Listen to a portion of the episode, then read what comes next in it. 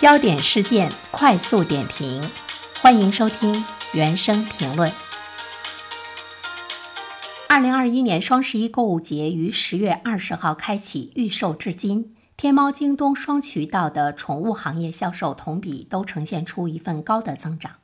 来自于天猫的数据是这样的：十一月一号，它的单日成交额超亿元，并且有四十五个品牌首小时成交额超过了去年全天。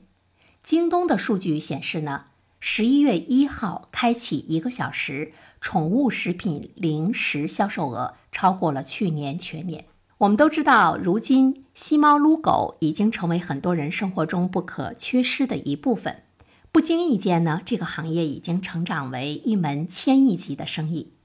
那么，当城市化到了一定的阶段，宠物经济的崛起其实已经成了一种必然。艾瑞呢有一份预测，二零二零年宠物行业的规模接近三千亿元，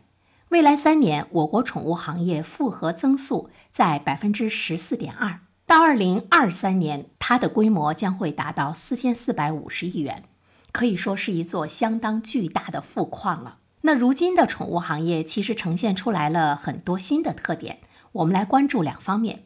一方面呢是它的主流群体年轻化，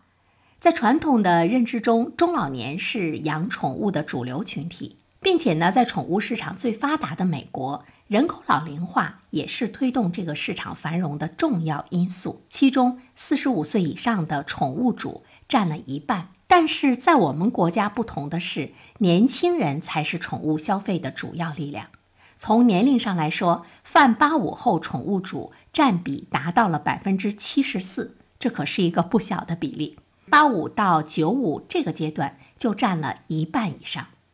那么年轻人这么喜欢宠物，其中有一个原因就是缓解他们的生活压力，也打发时间，也说明在现实生活中。单身的年轻人的比重也是呢越来越大了。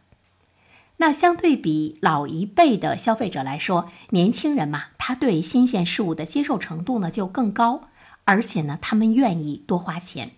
同时呢，他们在宠物的摄影啊、美容啊、保险上的花销，也推动了这个行业下游服务市场的发展。我记得有一句话概括最让年轻人向往的理想生活，是这样说的。年纪轻轻，猫狗双全。其实呢，以前我们会经常说的是儿女双全，但是现在猫狗成了年轻人喜欢拥有的一种陪伴，正是推动着宠物行业走向下一个繁荣的新时代。而且呢，在城市的分布上，我们发现一线城市的宠物经济更为发达，北漂啊、深漂啊、沪漂啊，经济水平更高。所以呢，它更有条件去支持宠物的消费。那么，随着年轻一代的群体成为消费的主力，宠物经济也逐渐的从简单的产品消费到多元消费细分的新消费主义来进行演进。所以呢，这个市场是无比的庞大。第二个突出的特点就是整体的消费是高端化的，宠物地位的提高也让宠物主的养宠理念发生了改变。在今天来说，很多的宠物主他追求的是一种健康养宠、快乐养宠和卫生养宠。所以呢，除了主粮之外，绝大多数的宠物主都会为自己的爱宠购买零食、日用洗护等用品。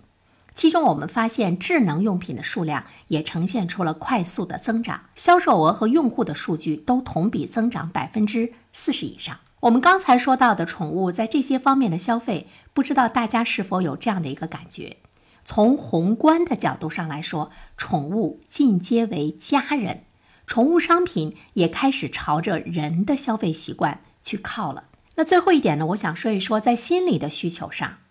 在我们国家人口老龄化，又有呢越来越多的年轻人不愿意结婚，还有呢结了婚的家庭不愿意有孩子，这就是。人口老龄化、单身青年、丁克家庭、少子女家庭都在快速推动着宠物经济的蓬勃发展，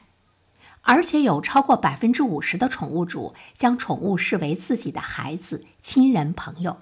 其中，已婚女士愿意把宠物当做自己的孩子，单身人士呢愿意把宠物当做亲人来缓解孤独。所以呢，整个宠物经济的兴起跟我们今天的社会结构有着非常紧密的关系。空巢老人、空巢青年等社会结构的改变，都使得宠物的情感价值得到了提升，也成为驱动宠物经济发展的重要力量。诺贝尔奖得主芝伦兹曾经说：“人类愈都市化，离开自然愈远，宠物在人类生活里的重要性也愈增，也愈宠物在人类生活里的重要性也愈增加。”所以呢，宠物经济在今天的繁荣是意料之中的，而且在未来来说，它的市场会越来越庞大。